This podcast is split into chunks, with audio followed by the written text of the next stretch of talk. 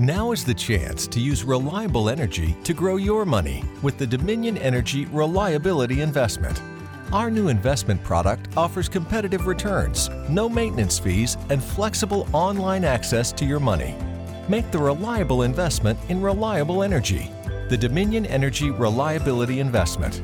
To find out more, go online to reliabilityinvestment.com. That's reliabilityinvestment.com.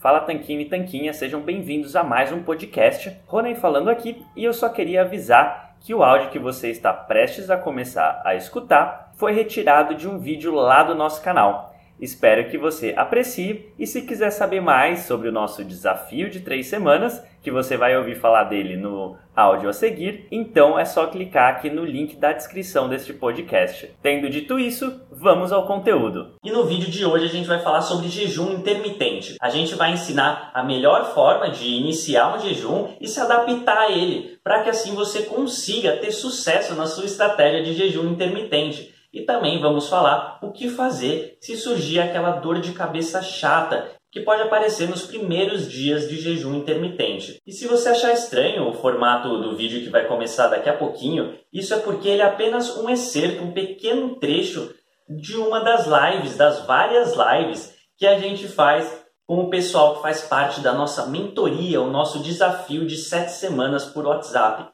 Se você não sabe o que é o nosso desafio de sete semanas, eu vou explicar rapidinho. É uma mentoria na qual a gente, durante sete semanas, acompanha você em grupos de até 10 pessoas por WhatsApp. E assim, durante esses 49 dias, a gente tira as dúvidas de todo mundo, propõe alguns desafios simples, como, por exemplo, fazer jejum durante alguns dias e também fazemos lives semanais para tirar as dúvidas de todo mundo e ter um bate-papo mais próximo com você que faz parte do nosso desafio. Assim a gente consegue entrar em minúcias em vários assuntos que a gente não conseguiria de outra forma. E como as lives são com pouca gente, os grupos de WhatsApp são pequenos, a gente consegue dar uma atenção bem individualizada para cada pessoa. Então, se você tem interesse em saber mais sobre esse desafio, recomendo que você clique aqui no primeiro link da descrição desse vídeo. E agora, vamos falar sobre jejum. Vamos começar falando um pouquinho, Rony, sobre a questão do jejum, que é um tópico que surgiu essa semana e que o pessoal estava com, com uma ideia, né? A ideia de fazer um jejum coletivo, do pessoal fazer um jejum intermitente juntos para se apoiar e trocar impressões o que, que você acha, Rô? O que, que você acha que as pessoas têm que ter em mente quando forem fazer esse jejum, se elas forem fazer? Eu acho o jejum uma prática bacana. É, acho que tem inúmeros benefícios do, do jejum, né? A gente já escreveu até um artigo completo no site falando sobre eles. É incentivado e é até mesmo uma, um caminho natural, né, para quem começa low carb, em algum momento testar o jejum. Acho que o pessoal aqui teve essa vontade logo cedo, né, de já testar o jejum. Acho isso bacana. E acho que a, que a dieta low carb bem estruturada, né? Não, não necessariamente low carb, mas uma alimentação bem estruturada, rica em comida de verdade, altamente saciante, como fibras, gorduras boas e proteínas, facilita muito a prática do jejum. Então, como a gente sempre gosta de dizer, é melhor você antes arrumar o que você come, que é a sua alimentação, e depois arrumar o quando você come, que é o jejum. Porque é, quando você come alimentos que te deixam realmente nutridos e saciado, então você vai ter mais facilidade para encarar um jejum, né? Porque você não vai ficar com fome a cada duas, três horas, que é o que acontece com a maioria das pessoas que come um monte de alimentos à, base de açúcares e carboidratos de alto índice glicêmico, né?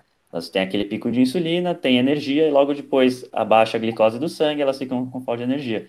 Quando você tá numa dieta low carb, isso tende a não acontecer mais, ou pelo menos não tão frequentemente. Aí nessa hora o jejum pode ser muito bem-vindo, cada pessoa vai se adaptar a ele de uma maneira diferente. Pode ser que tenha gente que prefira começar só com 10 horas, que seria praticamente só o período que ela está dormindo, depois aumentar para 11, depois para 12, até que está fazendo 16, e até que um dia ela resolve passar 24 horas sem comer. E é um passo a passo, é um autoconhecimento, é uma experimentação e, principalmente, não pode ser um martírio, uma tortura, né?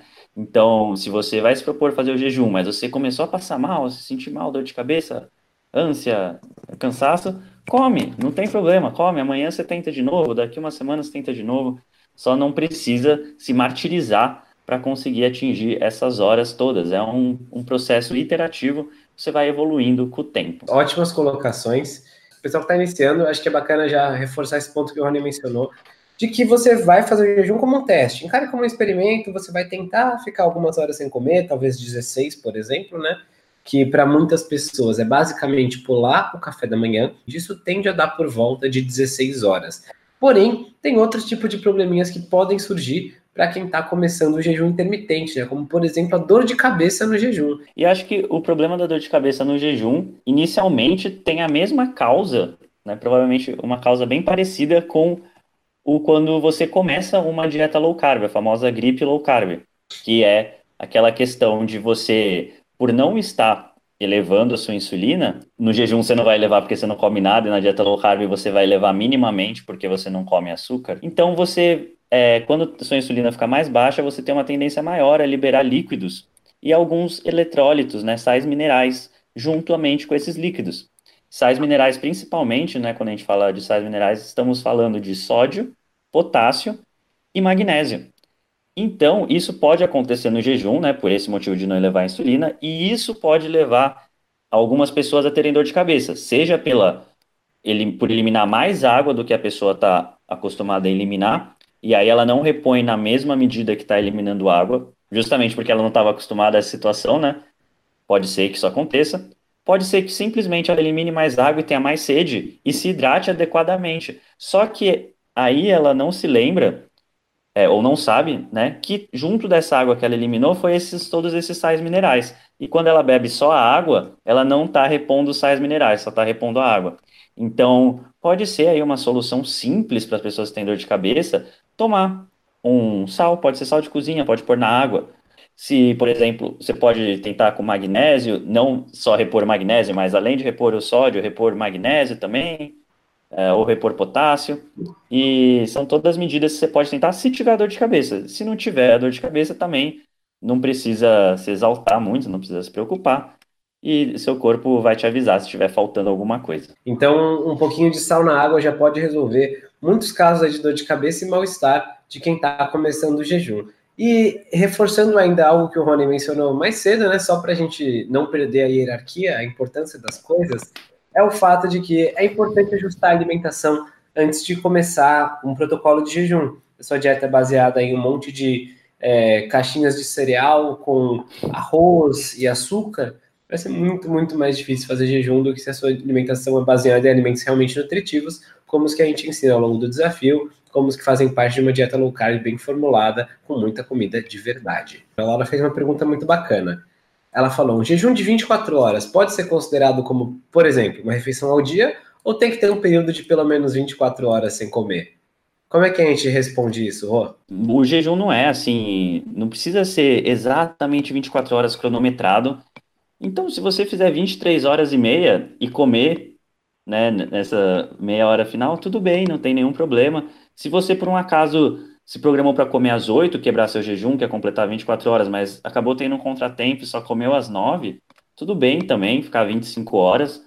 É, assim, é 24 horas é um modo de falar, é um modo para ficar fácil, né? Que 24 horas a gente já associa com um dia inteiro. Então é por isso que a gente dá essa nomenclatura. Mas não é uma chave de liga e desliga, não é para ter neura assim com minutos. Né? Se você terminou de comer às 9 num dia, se você começou a comer 8 e meia, terminou às 9.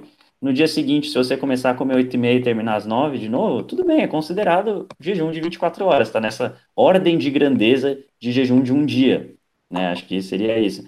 É, se você quiser fazer jejum de dois dias, também tudo bem, se for 48 horas ou 46 ou 50, né? Percebe que duas horas para 50 horas não é, não vai mudar muita coisa, não vai ser isso que vai influenciar seus resultados vai ser sim o que você comer quando você quebrar o seu jejum, né? Basear em alimentos, comida de verdade, né? Toda aquela história de boas gorduras, boas proteínas e fibras, bons nutrientes.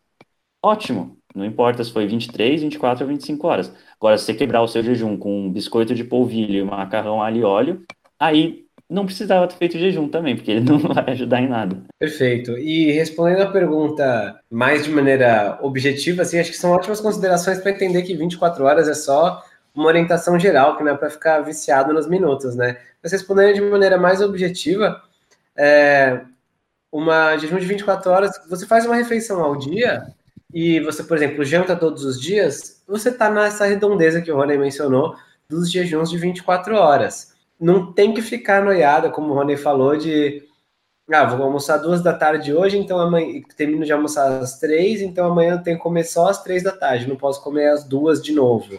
É, tem muita gente engraçadinha em grupo de Facebook, essas coisas, né? E fala, ah, eu faço jejum de 24 horas todos os dias. A pessoa fala, ah, se você faz 24 horas todos os dias, você não come nunca, porque o dia tem 24 horas. Por isso que é importante você ter um pouco de noção de onde você vai buscar suas informações, né?